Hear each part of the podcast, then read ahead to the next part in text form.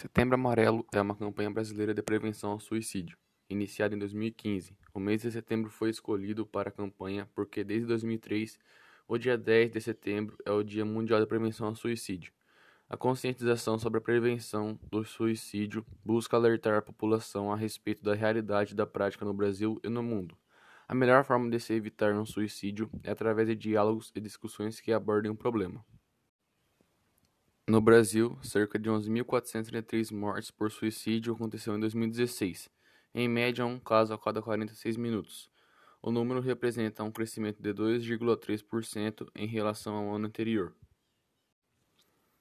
E essa foi uma breve explicação sobre o Setembro Amarelo.